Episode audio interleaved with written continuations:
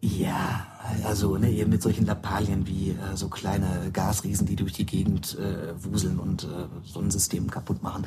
Ja, das, das war mir zu wenig. Das ist, äh, ja, mit sowas beschäftige ich mich gar nicht erst, sondern ich habe direkt geguckt, so, also ganz groß gedacht. Und zwar wirklich, wirklich groß gedacht.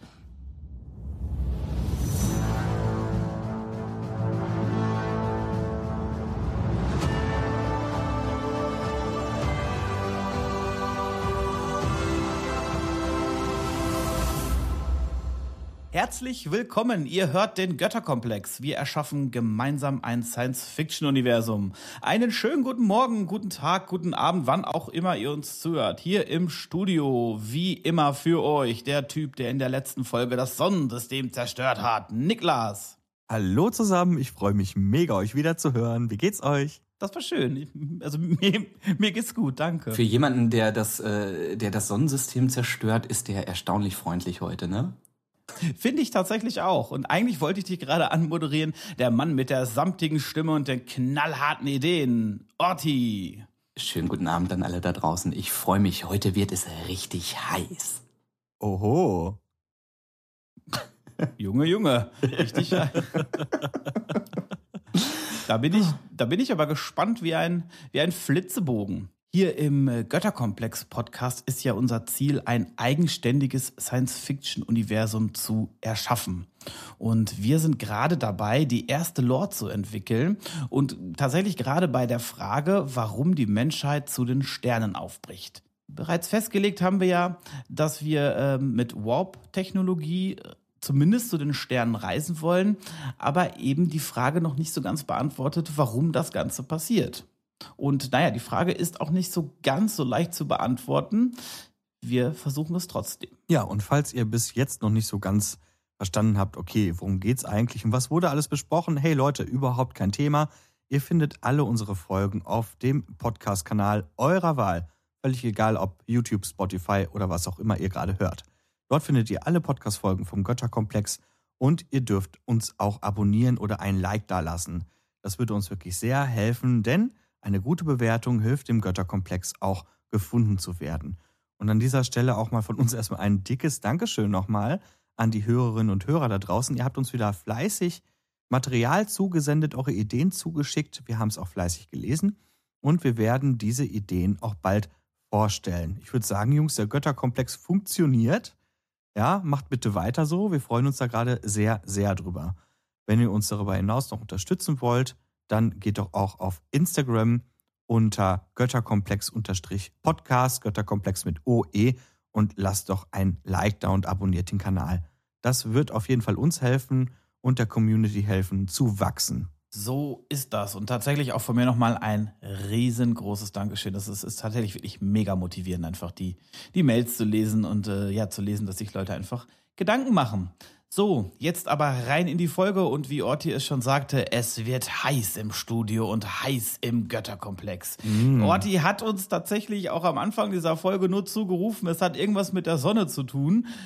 Was genau? Ich bin tatsächlich gespannt. Orti, was hast du dabei? Ähm, genau, ich habe ja in den letzten Folgen war ich ja auch immer so großer Vertreter davon, dass ich gesagt habe, hey, ähm, die Motivation der Menschheit ähm, in die Sterne zu reisen oder zu den Sternen zu reisen, die muss doch irgendwo daher kommen, dass ähm, vielleicht der Heimatplanet oder gar das ganze Sonnensystem äh, nicht mehr da ist. Und ich habe immer so ein bisschen rumgesponnen ja in den Folgen, gesagt, na, was ist denn, wenn, wenn zum Beispiel äh, die Sonne explodiert oder sowas? Und das habe ich immer nur so am Rande erwähnt.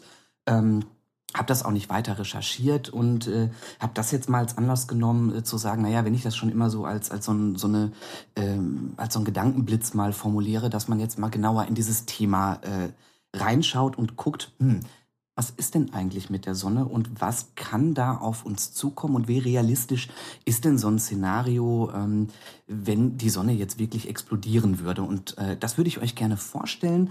Ähm, zwei Sachen, auf die bin ich da so aufmerksam geworden, ähm, und zwar einmal das Thema Sonnenstürme und äh, das Thema Sonnensterben. Äh, ich würde jetzt einfach mal vorschlagen, wir fangen mit dem etwas kleinerem an und äh, das ist durchaus auch wirklich ein sehr, sehr, sehr plausibles und sehr realistisches Szenario, das äh, auch tatsächlich auf der Erde auch schon häufiger stattgefunden hat und zwar sind wir relativ häufig auch ähm, von Sonnenstürmen betroffen. Und Sonnenstürme, das, ich versuche das jetzt wirklich heute mal so ganz, ganz, ganz reduziert zu erklären. Es gibt ganz verschiedene Begrifflichkeiten. Äh, Niklas hat uns ja beim letzten Mal schon so viel über ähm, die Nomenklatur erzählt von Meteoroiden und Asteroiden. Das gibt es bei Sonnenstürmen auch. Die werden anders klassifiziert in koronare Massenauswürfe oder Flares oder Sonnenstürme. Ähm, oje, oje. Die ja. meinen, genau, genau. Also das, das klingt alles super dramatisch und das eine ist übelst heftiger als das andere. Ähm, Letzten Endes ist es aber im Prinzip einfach nur ein Auswurf von Plasma, das quasi von der Sonne mit einer irrsinnigen Geschwindigkeit auf, ähm, also ins Universum geschleudert wird. Und im allerschlimmsten Fall ähm, kann dieses Plasma oder diese geladenen Teilchen, die von der, von der Sonne ausgeströmt werden, die können halt eben die Erde treffen. Und im besten Fall sehen wir das dann als Polarlichter.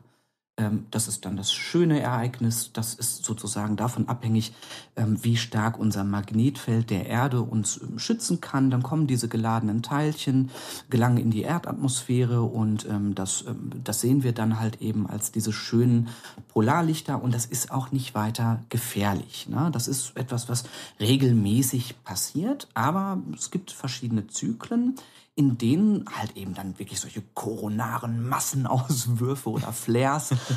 ich muss, ich muss halt ein bisschen schmutzen, das hört sich an wie eine Krankheit. Irgendwie. So Koronaler Masseauswurf. Oh Gott, oh Gott, der Arme. Ja, das habe ich manchmal, wenn ich Schnupfen habe, habe ich auch einen koronaren Masseauswurf. ja, genau. Ähm, das ist auch dann nicht minder äh, heftig, aber es betrifft dann nur meine Familie. oh Gott, okay. ja. Das heißt, ein, ein nasaler Masseaufwurf von dir und es funktioniert kein Elektrogerät mehr. Ja, ich habe also ganz ehrlich, ja äh, so einen kleinen koronaren Masseauswurf habe ich heute im Bett liegen. Oh je. Der ist nämlich äh, krank, aber äh, ja, das, das wird schon besser. So, zurück zum Thema. Ähm, also, wie gefährlich ähm, ist das jetzt und was passiert denn eigentlich, wenn solche geladenen Teilchen die Erde treffen? Ich hatte gerade schon gesagt, normalerweise sind wir ganz gut geschützt und sehen ähm, diese, diese Teilchen eigentlich als Polarlichter, als, als ähm, wunderschönes Phänomen und das ist nicht weiter dramatisch, weil das dann halt einfach durch das Magnetfeld und auch durch die Erdatmosphäre ähm, aufgehalten wird. Aber es kann sein, dass dieses Magnetfeld der Erde, das ist in verschiedenen Spannungen und das wird auch durch diese Sonnen, also durch diese Sonnenstürme beeinflusst und es kann dazu führen, dass sich das Magnetfeld der Erde in einer entweder ganz schlechten Konstellation befindet, dass diese Teilchen besser dadurch können, oder durch diese Auswürfe auch verformt. Also es verformt sich halt einfach dieses Magnetfeld. Und dann können diese magnetischen äh, beziehungsweise diese geladenen Teilchen wirklich auch, ähm, sag ich mal, ähm, in den Erdboden eindringen. Und dann ist das so, dass ähm, unser Stromnetz davon äh, heftig heftigst betroffen sein kann. Und zwar äh, ist das dann so, dass Strom in unseren Leitungen induziert und dort Strom auf einmal entsteht, wo gar kein Strom sein sollte. Und äh, zum Beispiel halt wirklich unsere ähm, äh, ja, unsere Leitungen anfangen zu brennen oder Trafos anfangen abzufackeln und man wirklich davon sprechen kann, dass äh, in so einem richtig heftigen Fall die komplette Stromversorgung des Planetens auch äh, lahmgelegt werden kann. Ist das nicht schon mal passiert? Ich ja. meine mal irgendwann sowas gelesen zu haben. Dass irgendwo in Kanada oder sowas genau. war da mal was, ne? Ja, genau, genau. Das war äh, in, in Quebec. Ich weiß nicht, ob ich das richtig ausspreche. Ähm, da ist das passiert über mehrere Stunden. Das hatte ich auch gefunden. Ähm, das war ähm, am 13. März 1989 ähm, ist das in, in Quebec gewesen, dass quasi sozusagen ähm, über neun Stunden lang wirklich das äh, komplette Stromnetz da ausgefallen ist. Ach krass, okay. Natürlich schon ein ganz schöner Impact, ne? wenn man sich jetzt mal vorstellt, auch wir heute noch, die ja total angewiesen sind auf Elektronik, dann auf einmal so einen Ausfall haben. Das ist natürlich krass, ne? Würde gar nichts mehr gehen. Also. Genau, also das ist auch, also man sagt halt tatsächlich, dass das ein ähm, Szenario ist, dass wenn so ein richtig heftiger Sturm kommen würde und das Magnetfeld jetzt gerade in so einer Ausrichtung ist, wo man sagt, ey, das ist jetzt gerade richtig ungünstig, dann würde das auch passieren, weil wir noch gar nicht so richtig ähm, ja, super gut vorbereitet sind auf sowas. Ähm, was es wohl gibt, na, da kommen wir jetzt auch so direkt dazu. will noch einmal kurz sagen, es gibt noch andere Einflüsse. Also es ist nicht nur das Stromnetz betroffen, sondern auch unsere Satelliten. Ähm, die sind zwar sag ich mal, rudimentär geschützt, manche besser, manche weniger geschützt, aber äh, die können halt eben auch durch solche Sonnenstürme stark beeinträchtigt oder beschädigt werden. Das heißt, äh, nicht nur der Strom wäre weg, sondern auch unsere komplette Satellitenkommunikation, äh, unser GPS wäre weg, mhm. ähm, das Internet würde sofort ausfallen. Mhm. Ähm, und auch, äh, ja, sag ich mal, ähm, andere äh, Sachen wie äh, zum Beispiel die Flugnavigation, all solche Sachen, die sind halt eben von Sonnenstürmen betroffen. Das heißt, so ein Sonnensturm kann einen erheblichen Schaden auf dem Planeten Erde anrichten. Ähm, jetzt ist es aber so, dass man sagt, na gut, so ein Sturm, der kann sehr heftig sein und das kann für gewisse Stunden, jetzt war das ja in Quebec zum Beispiel neun Stunden lang, das könnte jetzt auch so sein, je nachdem, wie stark jetzt ähm, unsere, unsere Stromleitungen wirklich beschädigt werden, ähm, könnte man jetzt darüber sprechen, dass über mehrere Monate oder Jahre unsere Versorgung einbricht. Allerdings sind wir ja trotzdem in der Lage, auch dann eigentlich im Prinzip sowas wieder aufzubauen. Mhm. Und ähm, ja, ich sag mal, so ein Szenario, das ist schon sehr, sehr unwahrscheinlich und man tut auch schon was. Also die, die Bevölkerung ist schon dabei. Es gibt zum Beispiel die ähm, Parker Solar Probe, die rausgeschickt wird. Das ist total abgefahren. Die wird ganz, ganz, ganz nah an die Sonne geschickt, um der Erde eben zum Beispiel ähm, im Voraus zu berichten, Achtung, da passiert jetzt was. Wir haben hier. Das ist aber, Ihr Parker Solar Probe ist jetzt aber ein Satellit und keine Person. Okay, dann habe ich das richtig verstanden. Doch der arme, der arme James Parker wird alleine losgeschickt, ganz nah an die Sonne dran. Und wenn der kurz vorm Verglühen ist, dann sagt er der Erde, aua, aua, aua, aua. Das wird richtig. Das war, das war mein, mein Gehirn hat gerade einen Film rausgedreht und ich dachte, was, was, was ist das denn jetzt? Nein, Aber nein. Es kann ja, äh. kann ja nur ein Satellit sein. Sorry, Leute.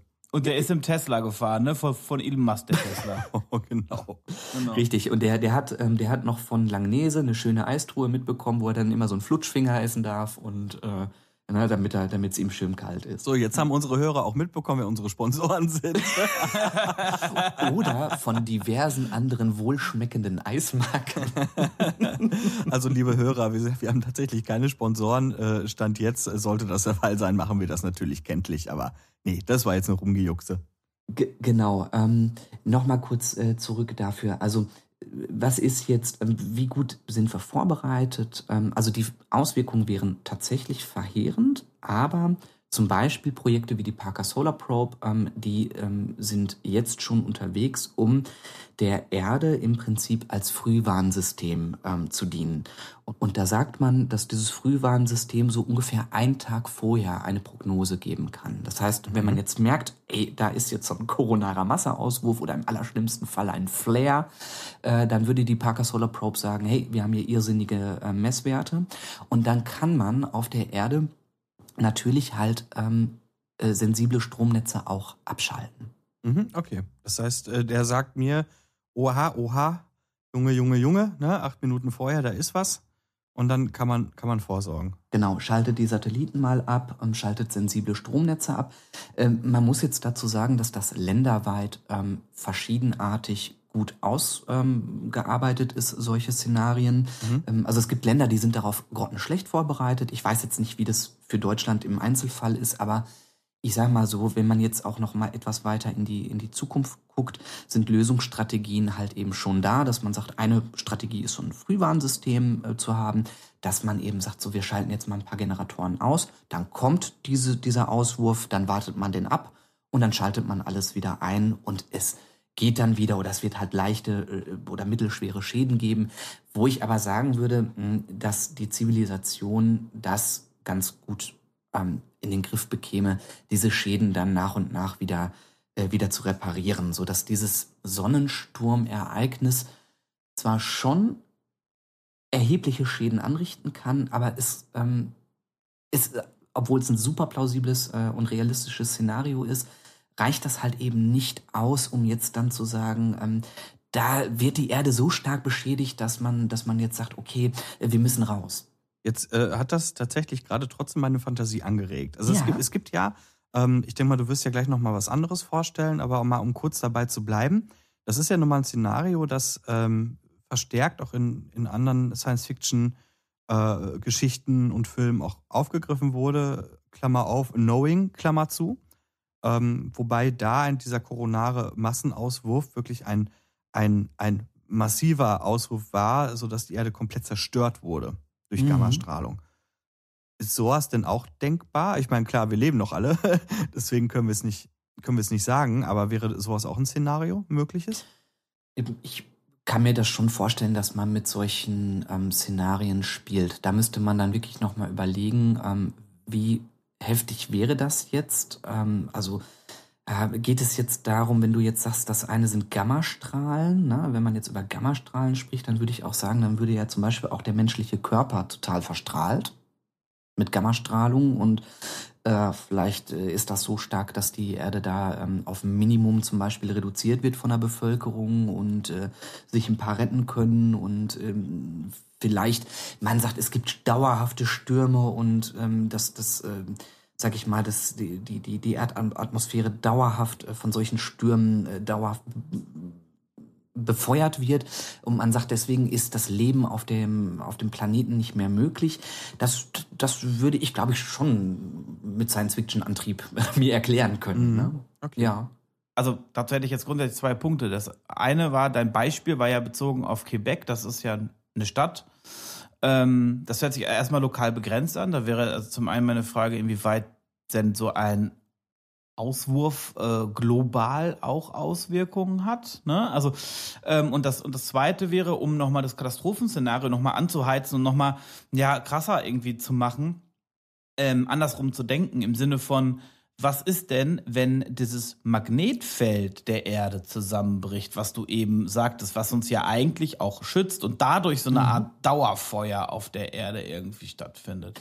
Das könnte man machen. Ich habe nur folgendes Problem mit dem Szenario. Ähm, wenn wir jetzt sagen, wir haben aktuell Frühwarnsysteme von ein bis zwei Tagen. Ne? Mhm. Äh, und das passiert jetzt. Und ähm, wir würden sagen, okay, ähm, da ist jetzt ein totaler Blackout und die Stromversorgung liegt erstmal äh, lahm und äh, keine Ahnung, also vielleicht auch durch, durch extreme äh, Strahlung ähm, würden, würden die Menschen ähm, wirklich äh, extreme Krebserkrankungen bekommen und das reduziert sich auf ein Minimum. Dann ist die Frage, ähm, wie kommt da die Menschheit jetzt raus, um dann sozusagen, äh, wenn sie dauerhaft befeuert wird und dauerhaft bestrahlt wird, ähm, sag ich mal, äh, dann in den Weltraum zu fliegen, weil ja auch diese ganzen Schiffe und Navigation, die wären ja auch davon betroffen. Ne? Also ich stelle mir da so vor, dass die, äh, also dass die Menschen dann halt irgendwie versuchen, sich unter der Erde in so einer, in so einem, in so einem Szenario, ähm, da in so Bunkersystemen ähm, ja, zu überleben und vielleicht hunderte, mehrere hundert Jahre warten, bis vielleicht dieses, dieser extreme, äh, diese extremen Stürme vorbei sind und sich dann ganz, ganz, ganz, ganz langsam wieder aufbauen. Aber ich kann mir jetzt sozusagen unter diesem Dauerfeuer dieser Bestrahlung nicht vorstellen, dass diese Gesellschaft äh, es schafft, ähm, sozusagen dann Raumschiffe oder, oder gar irgendwie Möglichkeiten zu entwickeln, rauszufliegen. Weil mhm. genau das ja eigentlich durch diese Sonnenstürme dauerhaft sozusagen beeinträchtigt wäre. Hm, es sei denn, man ummantelt diese Raumschiffe mit einer noch so wie gearteten Materie, äh, die mhm. wahrscheinlich sehr kostspielig ist. Äh, man braucht wahrscheinlich auch nicht mehr so viel Material, weil so viele Menschen leben ja auch gar nicht mehr. Mhm. Ähm, das Charmante an der Idee, um das mal kurz vorwegzunehmen, ist ja nun mal auch der Fakt, dass die Intensität nach hinten raus zwar schwächer wird, aber bei äh, kolonialisierbaren Planeten wie dem Mars immer noch ihre Auswirkungen tragen würden. Und dort ist die Atmosphäre ja um einiges dünner als bei uns und die haben nicht so ein krasses Magnetfeld. Ja, also das Magnetfeld der Erde wird ja bestimmt durch die äh, Rotation des inneren Kerns, also durch genau. die Bewegung der, der geschmolzenen Gesteinsmassen, die ja auch polarisiert sind und dementsprechend gibt es halt unser, unser, unser ähm, Magnetfeld um die Erde. Das ist beim Mars ja auch einfach nicht so krass da. So. Das heißt, so ein Ereignis könnte ein Sonnensystem schon ja, schwer bewohnbar machen. Ne? Und die Motivation nach außen, die wäre da. Stopp, stopp. Das ähm, ein kleiner, kleiner äh, Einwurf da. Jetzt stellen wir uns das gerade so vor, dass so ein Auswurf das ganze Sonnensystem betrifft. Dem ist aber nicht so. Ähm, also deswegen, also mit Science-Fiction-Idee ja, also angenommen, die, die, die, die Sonne ist jetzt alle fünf Sekunden dabei, irgendwelche Flares in jede Richtung zu, zu schleudern, äh, dann ja, aber die Wahrscheinlichkeit, dass die Erde überhaupt getroffen wird von einem Sonnensturm ähm, in einer solchen Intensität dauerhaft, ist super gering.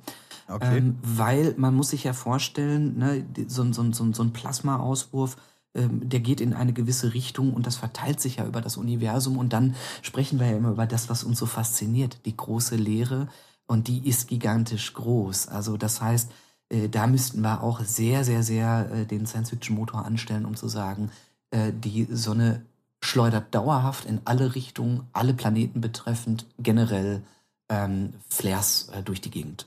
Okay, das wäre, würde für dich also erstmal nicht in Frage kommen. Es, also es ist, ähm, es ist unrealistisch. Ja, und der, und der, und der, und der Impact scheint auch irgendwie zu gering zu sein, ne? Mhm. Ja, ja. Also es, es, es, es ist ein cooles Szenario, vielleicht für wieder andere Sternsysteme, wo man zum Beispiel solche dystopischen Szenarien mal aufmachen kann, dass äh, solche, solche Sonnenstürme eine Zivilisation in eine ähm, äh, zum Beispiel äh, Situation gebracht haben, dass die dann wirklich äh, in Bunkersystemen leben und dort halt eben eine Kultur entsteht. Also das finde ich wieder super spannend. Ähm, hatten wir ja beim letzten Mal auch, dass ja äh, zum Beispiel Asteroiden, ähm, Einschläge oder äh, ähm, einsame Wanderer ja auch in äh, zum Beispiel in anderen Sternsystemen umhertreiben können und dort ihr Unwesen treiben und dass man diese, diese Auswirkungen auch in, in unserer Science-Fiction-Geschichte erzählt und damit auch Kulturen vielfältiger macht. Ähm, ich hader da ein bisschen mit diesem ähm, Ursprungsereignis, dass ein Sonnensturm als, als Status quo genommen wird oder als, als ähm, ja, ELI-Event, äh, um mhm. den Warp-Antrieb zu erfinden. Alles klar, okay. Das heißt, das wäre jetzt vielleicht nicht unbedingt dein, dein Favorit, aber äh, mich deucht, als hättest du doch eine zweite, sag ich mal, im, mit der Sonne zusammenhängende äh, ja, Szenario mitgebracht. Ja, also ne, mit solchen Lappalien wie äh, so kleine Gasriesen, die durch die Gegend äh, wuseln und äh, Sonnensystem kaputt mhm. machen. ja, das, das war mir zu wenig. Das ist, äh, ja, mit sowas beschäftige ich mich gar nicht erst, sondern ich habe direkt geguckt, so, also ganz groß gedacht. Und zwar wirklich, wirklich groß gedacht. Kann man ja sagen, und das wird tatsächlich passieren, auch das ist ein sehr plausibles Szenario, mhm. dass die Sonne explodiert, beziehungsweise Ui. sich ausdehnt. Ähm, mhm. Das wird sie auf jeden Fall tun. Ähm, das Problem dabei ist, also das, die Sonne tut das irgendwann und je nach Artikel, den man so lesen kann, sagt man, dass äh, ja, man der Sonne noch so circa 10 Milliarden Jahre gibt. Oh, das ist ja, ist ja gar nicht so weit weg. Also genau. schon recht bedrohlich, dieses Ereignis. Ne? Das, ist, das ist schon wieder der kleine Knackpunkt an der Geschichte. Aber ähm, so, einmal ganz kurz, was passiert denn da überhaupt? Ähm, ich mache das so knapp wie möglich, weil das auch wirklich äh, geht dann wieder ganz klar äh, stark in, in tiefer gehende äh, Physik und sowas. So, was passiert denn da jetzt eigentlich in der Sonne und warum dehnt sie sich äh, aus? Im Prinzip kann man sagen, dass unsere Sonne ein riesen Kernreaktor ist und ähm, dort im Innern der, der Sonne passiert die Kernfusion und dort entsteht durch die Verschmelzung von Wasserstoff zu Helium unfassbare Energie mit so Temperaturen von 15 Millionen Grad. Also okay. richtig, richtig, richtig äh, übel, was da im Kern abgeht. Allerdings ist es so, dass halt irgendwann der Wasserstoff ähm, zu Neige geht. Und ähm, da kann man dann sagen, wenn das passiert, wenn dieser, wenn dieser Wasserstoff nicht mehr da ist, ab dann beginnt der Prozess, dass sich die, äh, die Sonne aufbläht mhm. und sie wird dann irgendwann zu einem roten Riesen. Und das passiert in auch natürlich mehreren Milliarden Jahren. Das passiert nicht auf einmal und bums ist die Sonne explodiert, sondern dieser Ausdehnungsprozess, der dauert irrsinnig lange. Ähm, und der geht so weit, ähm, dass man sagen würde, dass die Sonne irgendwann tatsächlich den Planeten Merkur und Venus auch regelrecht verschlucken wird. Und ähm, das also diese Ausdehnung, die wird wohl auch kurz vor der Erde, je nach Berechnung, da gibt es so Modelle, die sagen, ja, die Erde, die wird auch verschlungen. Es gibt Berechnungen, die sagen, nee, das passiert nicht. Aber ähm, definitiv kann man sagen, dass äh, in diesem Prozess, wenn die Sonne ein roter Riese wird, ähm, wir Temperaturen auf der Erde haben, die über 1000 Grad liegen. Okay. Ja? Irgendwann natürlich. Ne? Schön mollig, ne? So. Das ist richtig, richtig, richtig schön mollig. Jetzt ist natürlich ganz klar, dass man sagt, okay, ähm, wir können jetzt nicht sagen, in sechs Milliarden Jahren ähm, ist der Status quo da und weitere Milliarden Jahre. Bis dahin, wenn wir mal ganz ernst ähm, bei uns sind, wird es uns wahrscheinlich gar nicht mehr geben oder wir sind dann schon sowieso woanders. Also in, in, in Milliarden von Jahren, soweit kann ich, also äh, so sehr ich Sci-Fi-Fan bin, kann ich nicht denken. Ich weiß nicht, wie euch das geht. Nein, nein. Also, das ist komplett, äh, komplett äh, äh, ja, jenseits des Vorstellungen, des Vorstellbaren. So, das wollte ich ja nicht sagen. Ja, Genau. in der Tat. Das heißt, was wir machen können, und dazu gibt es sogar eine reißerische Doku. Oh Gott, ja. Sehr schön. Ich hatte richtig Spaß. Ich habe richtig Spaß gehabt, weil ich gedacht habe, ey, weißt du was, da kriegst du doch bestimmt wieder so eine schöne 0 Uhr nachts NTV oder in Oh ja. anderen Sendern äh, äh, eine Doku zu. Gibt's auch zu Sonnenstürmen, könnt ihr euch gerne mal rangucken. Und dann hast du diese geilen Synchronstimmen von Bruce Willis oder so, ne? Oder äh, äh, von, von, von so Action-Darstellern. Äh, und dann heißt es, die Erde hat nicht mehr viel Zeit zu überleben. Was wäre, wenn die Sonne morgen explodiert? Und äh, ja, genau diese Doku gibt es und die habe ich ein bisschen, also die ist natürlich total schwachsinnig. Ja? Aber man lässt sie an, ne? Das ist so ein bisschen wie äh, auf diversen Privatfernsehsendern, ne? Dann dieser voll, voll, absolut. Also ich wie ein Autounfall. Man kann Ja, genau, wollte ich auch gerade sagen, wie ein Unfall. Ja. Ich musste mir das unbedingt reinziehen und ich hatte auch viel Freude damit, aber ich äh, will jetzt hier den Hörerinnen nicht äh, äh, vermitteln, dass wir diese Dokus als Grundlage von, von wirklich ernsthaften Szenarien jetzt heranziehen. Aber trotzdem war das ganz interessant, um nochmal so den Horizont so ein bisschen zu erweitern. So, was passiert denn jetzt, wenn man sagen würde, die Sonne dehnt sich aus und ähm, welchen Einfluss hat das auf die Erde? Und zwar könnte man jetzt sagen, mh, hm, das Erste, was passiert, wenn man jetzt davon ausgeht, zum Beispiel, die Sonne dehnt sich langsam aus und auf der Erde wären es jetzt nicht 1000 Grad äh, mehr, sondern 10 Grad, 15 Grad, 20 Grad. Und dann sehen wir uns ganz schnell mit so Phänomenen konfrontiert wie ähm, dem Schmelzen der Polarkappen. Mhm. Ähm, wir sehen uns mit Phänomenen ähm, konfrontiert wie die Überflutung von Großstädten. Mhm. Ja? Wir würden Veränderungen in der Flora und Fauna erleben, dass zum Beispiel unsere komplette Ernte ausfällt ähm, oder dass äh, unsere Jahreszeiten und dieser ganze Wandel von Jahreszeiten, den wird es gar nicht mehr so geben. Na? Und je nachdem, wie stark die Temperatur an, ansteigt, wäre es auch so, dass wir auch als Menschen irgendwann nicht mehr überleben können, weil unsere Lunge zu heiße Temperaturen nicht mehr verarbeiten kann. Das, das Wasser in unseren Augen würde verdampfen. Also es sind jetzt richtig krasse äh, Sachen. Das geht dann sozusagen, je nachdem, wenn man jetzt dann diese Temperatur langsam ansteigen lässt auf 50, 100 Grad, äh, dann sieht das zappenduster bei uns aus. Mhm. Und je nachdem, wie diese Ausbreitung der Sonne jetzt auch ähm, dargestellt wird, könnte auch die Ozonschicht zum Beispiel darunter leiden. Und das hätte ja dann auch weitere extreme Folgen, dass wir an der Strahlung ähm, äh, sterben würden, ähm, Hautverbrennungen hätten äh, und äh, all solche Sachen. Also das ist ein Szenario, wenn man das so erzählt, dass dieser Prozess der Ausdehnung der Sonne so langsam passiert, dass wir das unmittelbar spüren, es aber nicht so krass ist, dass sofort die Polarkappen schmelzen, dass sofort, sag ich mal, der ganze Planet in die äh, ähm, in eine Situation kommt, wo die Gesellschaft nur ums Überleben kämpft. Ne? Weil das wäre ja so, ich sag mal, wenn jetzt wirklich überall äh, Flutkatastrophen wären, dann auch da kommt die Menschheit aus meiner Sicht nicht auf die Idee, lass uns Raumschiffe bauen, ne? sondern die ist mit ganz anderen Sachen beschäftigt und zwar mit dem nackten Überleben. Weil wenn man diesen Zeitraum einfach dehnt über mehrere hundert Jahre und man jetzt wirklich mit dem totalen Science-Fiction-Antrieb sagt, Wissenschaftler haben errechnet, dass das jetzt noch 200, 300 Jahre geht und es wird von 10 Grad zu 11 Grad zu 12 Grad über mehrere Jahrzehnte ansteigen, dann würde ich sagen, kann man das gut erzählen. Das heißt also, wenn ich jetzt mir deine Aussage äh, nochmal zu Gemüte führe, wäre das ja oder ist das ja im Prinzip die Klimakatastrophe mal, sagen wir mal, Ja, 10, mal, voll.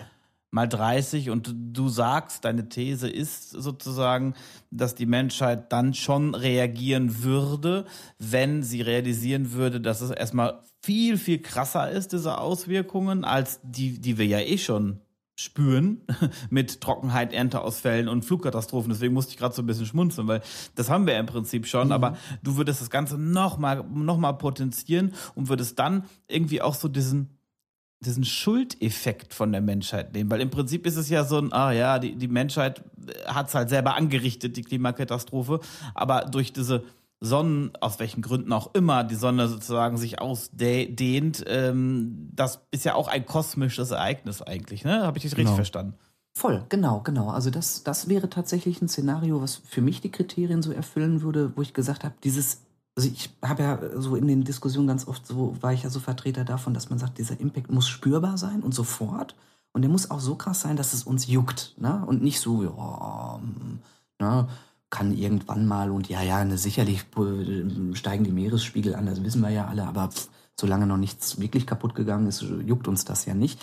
Es darf nur nicht zu krass sein, dass man eben nicht nur ums Überleben kämpft, sondern wirklich merkt, oh scheiße, das passiert.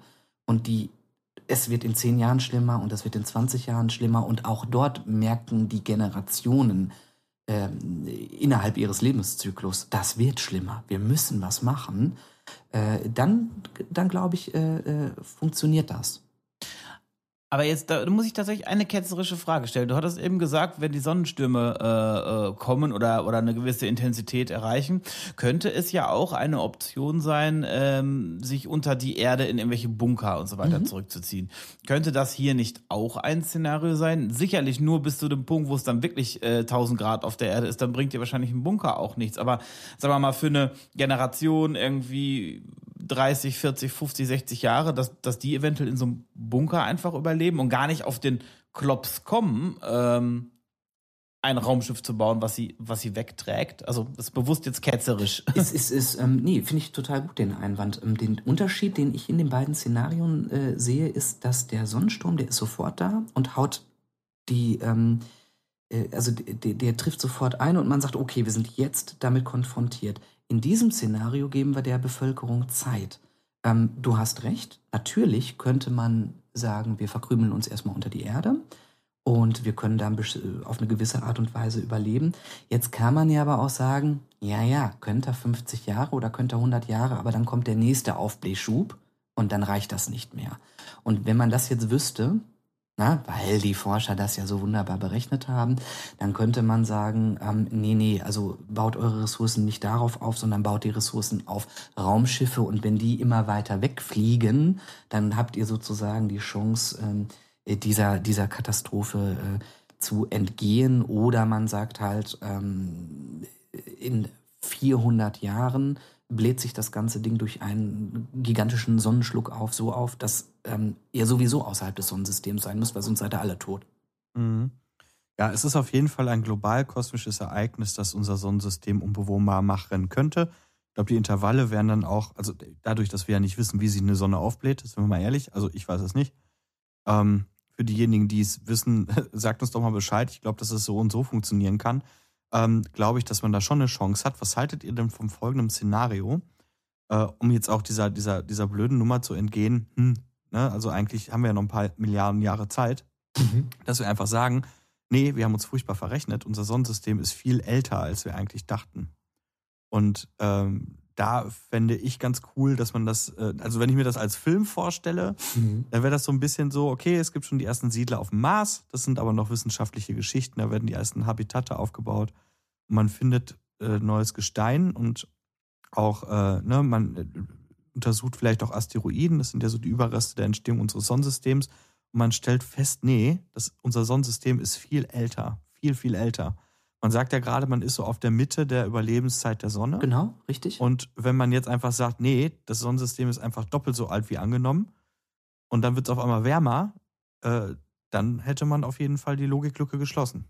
Ich vermute, dass das, also ich finde das auch super spannend, also diese Irrtümer, das finde ich sowieso immer cool, dass man halt eben sagt, ey, wir sind gar nicht so schlau, wie wir denken. Das ist mhm. auch tatsächlich in der, in der Wissenschaft, das geben die Wissenschaftler auch zu, die sagen, ey, die Sonne ist äh, ähm, für uns auch echt noch ein rotes Tuch. Wir wissen zum Teil gar nicht, wie und wann Sonnenflecken auftauchen und es gibt, es gibt da auch ähm, innerhalb der Magnetosphäre in der äh, in der Sonne Rätsel, wo die sagen, wir wissen nicht, wie das passiert. Wir wissen einfach nicht, warum das so ist. Da bin ich bei dir. Ich glaube aber trotzdem, dass dieser Prozess der Ausdehnung sozusagen, so wie das jetzt berechnet wird, wenn man sagt, so und so groß ist dieses Teil, ähm, das dauert eben mehrere Milliarden Jahre. Äh, ich kann mir schlecht vorstellen, dass sozusagen, weil man sagt, ah, wir haben uns verrechnet, wir, zum Beispiel, das, die Sonne ist doppelt so alt, dass sie deswegen die Berechnung aber nicht so anpassen, dass man sagt, und jetzt dauert das nur 300 Jahre, bis sie sich aufbläht.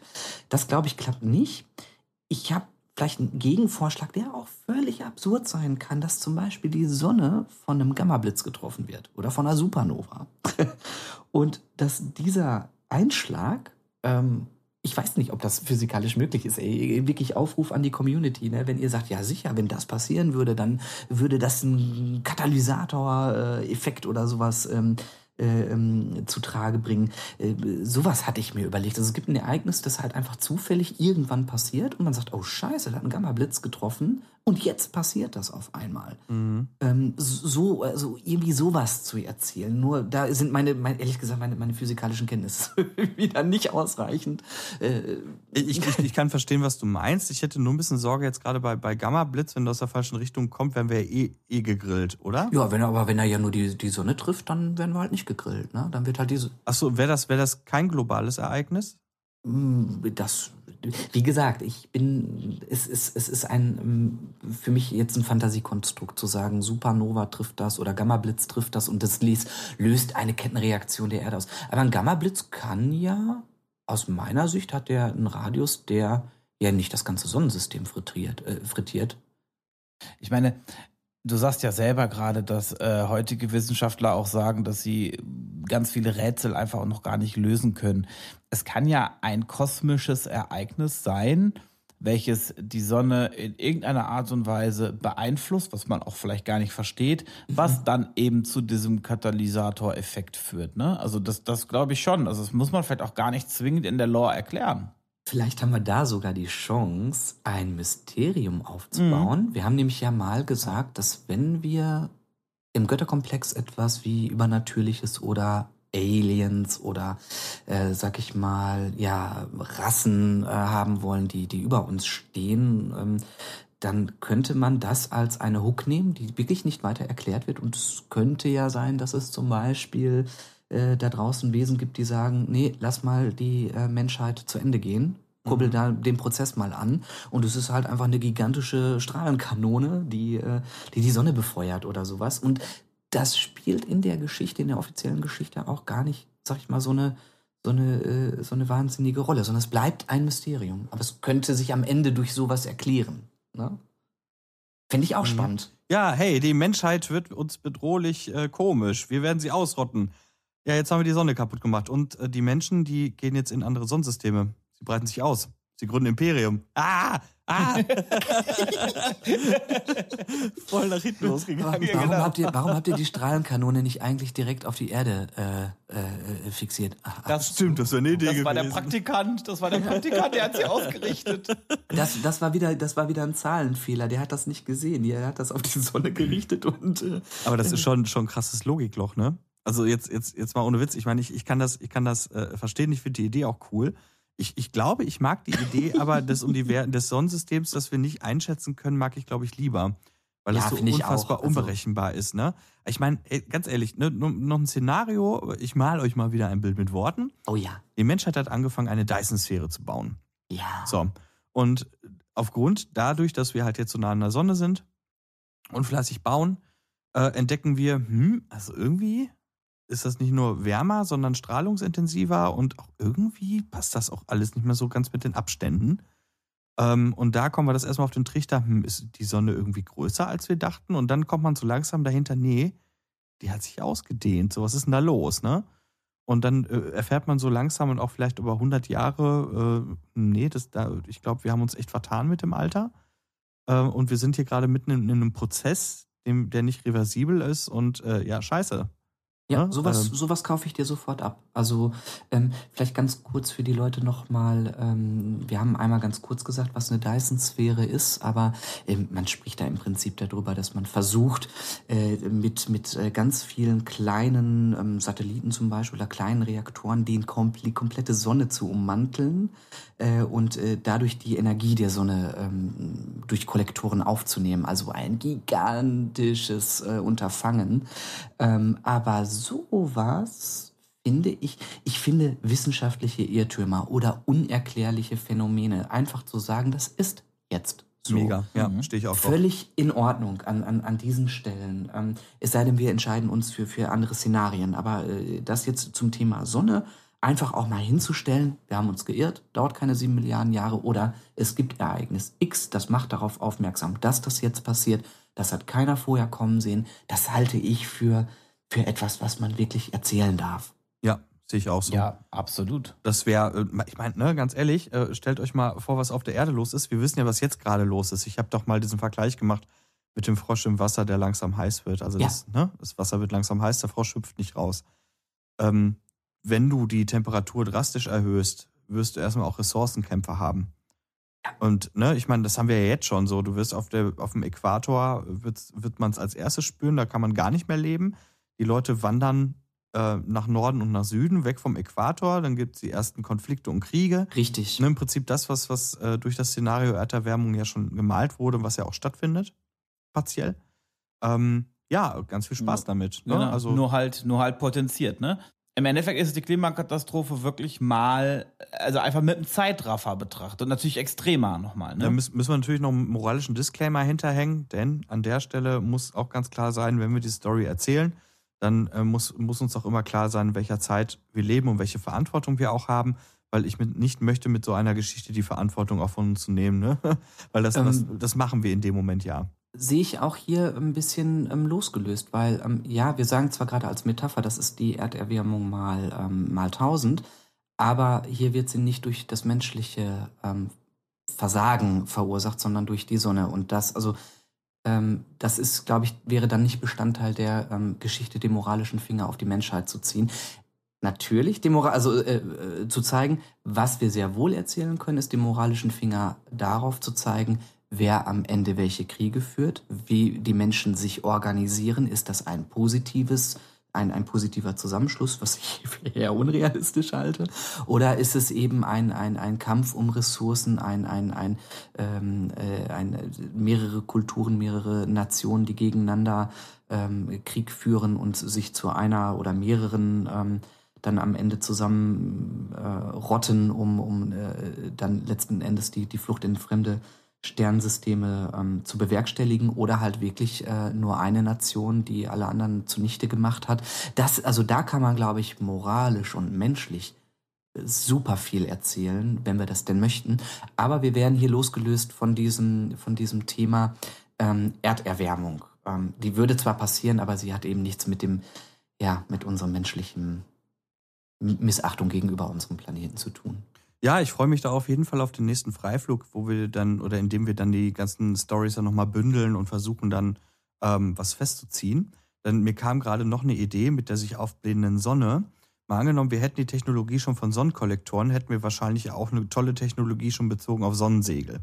Mhm. Ne? Also vielleicht eine Menschheit, die, ne, ähnlich wie letzte Woche schon beschrieben, sich bereits im Weltall befindet, allerdings im Heimischen, also vor der Haustür. Ähm, mal angenommen, die Sonne bläht sich auf, haben wir vielleicht eine größere Chance, mit Sonnensegeln und Generationsschiffen wegzukommen. Ach so, ja, ja klar. Ja, sicher. Also das bietet das, dieses ganze Szenario. Und also genau, dass man dann sagt, das ist vielleicht auch eben noch nicht der Warp, ne? Aber wir sind schon, also wenn du schon sagst, man, man sagt, ey, du hast schon Infrastruktur, man überlegt sogar, vielleicht sogar eine Dyson-Sphäre zu bauen. Also dafür musst du ja auch richtig krass entwickelt sein.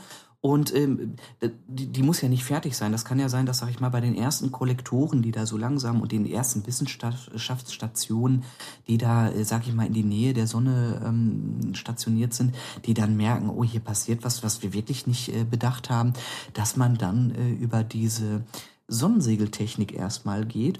Und dann stellt sich ja auch die Frage, und das äh, kam ja auch schon so ein bisschen durch die Community, da kam ja schon so erste Anregungen, ja, ja, Leute, jetzt habt ihr sieben Milliarden Menschen auf der Erde, ne? Für wie viele Menschen baut ihr denn Schiffe? Und Mhm, wer genau. ist dann auf diesen Schiffen? Genau. Und wie wird das entschieden? Wird das sinnvoll entschieden? Äh, äh, wird man da Kategorien haben? Wird man Menschengruppen einschließen, ausschließen, selektieren? Also da steckt alles in diesen, in diesen Szenarien drin, was eigentlich nur die Grundgeschichte unseres Universums sein Ja, soll. ja, ne? total. Also ähm, eigentlich wollen wir das ja, äh, ne, wir wollen ja eigentlich erst äh, vielleicht 300, 400 Jahre später von diesem Ereignis spielen. Aber ich finde das schon so spannend und Ist es auch. ich, ich habe da immer Wahnsinns, äh, jetzt schon auch immer Wahnsinns äh, Kopfkino und man merkt es ja auch, dass wir immer so sagen, hä, wenn ich mir das als Film vorstelle, dann, dann so und dann so und dann so und stell mir da massive Zäune vor, Mauern, militärische Basen, die errichtet werden, um zu sagen, hier ist die Grenze, hier darf keiner durch und so weiter und so fort. Äh, äh, ja, das ist also ja bunter Strauß an, äh, an ähm, möglichen Erzählsträngen. Und ich finde, du hast uns mit deiner Idee der Sonne erhellt. Wow. Da warte ich schon die ganze Zeit drauf. Das hast du, das hast du in der Tat. Und äh, das ist auf jeden Fall wirklich ein, ein Szenario, wo, ja, was die Fantasie anregt und was man definitiv weiterspinnen kann. Ich finde, was du eben auch nochmal angemerkt hast, diese ganzen, diese ganzen Konflikte, die dann in Folge des Szenarios entstehen und die darauf basierende Entwicklung eigentlich der Menschheit und unseres Götterkomplex-Universums, das ist so, so spannend. Das müsste eigentlich nochmal ein ganzer Themenkomplex irgendwie nach, nach diesem, ich sag mal, nach dieser Urkatastrophe oder nach dem Urereignis äh, nochmal sein. Also das, das birgt so viel Potenzial. Total. Ich glaube auch, dass es ganz viele Leute gibt, die sagen, ey, wisst ihr was, mich hat das fasziniert. Das, das Feedback kriegen wir ja auch schon so ein bisschen, dass offensichtlich viele sadistische kleine Götter da draußen und Göttinnen äh, äh, äh, Ja. da, da so ein bisschen dieses, ja natürlich, Katastrophen faszinieren halt auch. Und ich fände das ja so geil, dass wenn wir dann irgendwann gesagt haben, Szenario X, entweder äh, einsamer Wanderer oder ähm, Sonnensterben oder sonst etwas, was wir noch vorstellen, regt die Leute an zu sagen, wisst ihr was, ich bleib da und ich habe eine kleine Geschichte erzählt ähm, von jemandem einfach aus der Perspektive eines Menschen, der das erlebt. Na? Und Total. ey, das wäre so cool. Ich kann es leider nicht, ich bin kein Geschichtenschreiber, aber ich, ich kann mir vorstellen, dass, dass vielleicht viele Leute äh, darüber schon merken, ach, ich bleib mal in dem Zeitstrahl und erzähl da was. Ne? Ja, voll. Wir können, ja, wir können ja mal im nächsten Freiflug überlegen, ähm, wie wir, wenn wir uns für was entschieden haben, dann die Zwischensequenzen ausformulieren und ob wir sie ausformulieren wollen.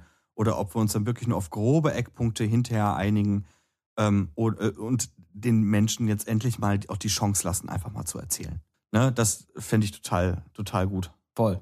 Total. Und wenn ihr das machen wollt, wenn ihr da draußen Bock habt, hier etwas beizutragen, sei es eine Idee, die zu einer Motivation führt, warum die Menschheit dieses Sonnensystem verlassen sollte, sei es aber auch vielleicht eine, eine Geschichte, die in einem von uns skizzierten Szenario oder an einem noch in der Zukunft vorgestellten Szenario spielt, dann seid ihr herzlichst eingeladen, diese ja, Geschichte, diese Idee ähm, zu uns zu senden. Wir haben dafür eine E-Mail-Adresse, das ist die info at götterkomplex.de, Götterkomplex mit OE. Und ja, wir freuen uns tatsächlich über jede noch so kleine, große, wie auch immer geschriebene Mail, ähm, über jeden Anhang, der da dran ist. Und das sei an dem Punkt vielleicht einfach nochmal gesagt. Und jetzt erstmal ein Eis. genau, ich setze mir die Sonnenbrille auf, äh, schmier mich mit Sonnencreme ein. Wie war das, ne? Jetzt essen wir alle, alle noch ein Eis und dann reiten wir los. Ja, like ice in the sunshine. Ne? Genau. Ich freue mich auf das nächste Konzept, ihr Lieben. Ich hoffe, ihr hattet genauso viel Spaß, wie ich äh, Spaß hatte. Vielen, vielen Dank, Orti, für das wirklich coole Szenario. Hat die Fantasie auf jeden Fall angeregt. Und äh, in dem Sinne würde ich sagen, sehen wir uns nächste Woche. Und ich verabschiede mich. Wir verabschieden uns mit unserem klassischen Energie. Tschüss, ihr Lieben. Tschüss.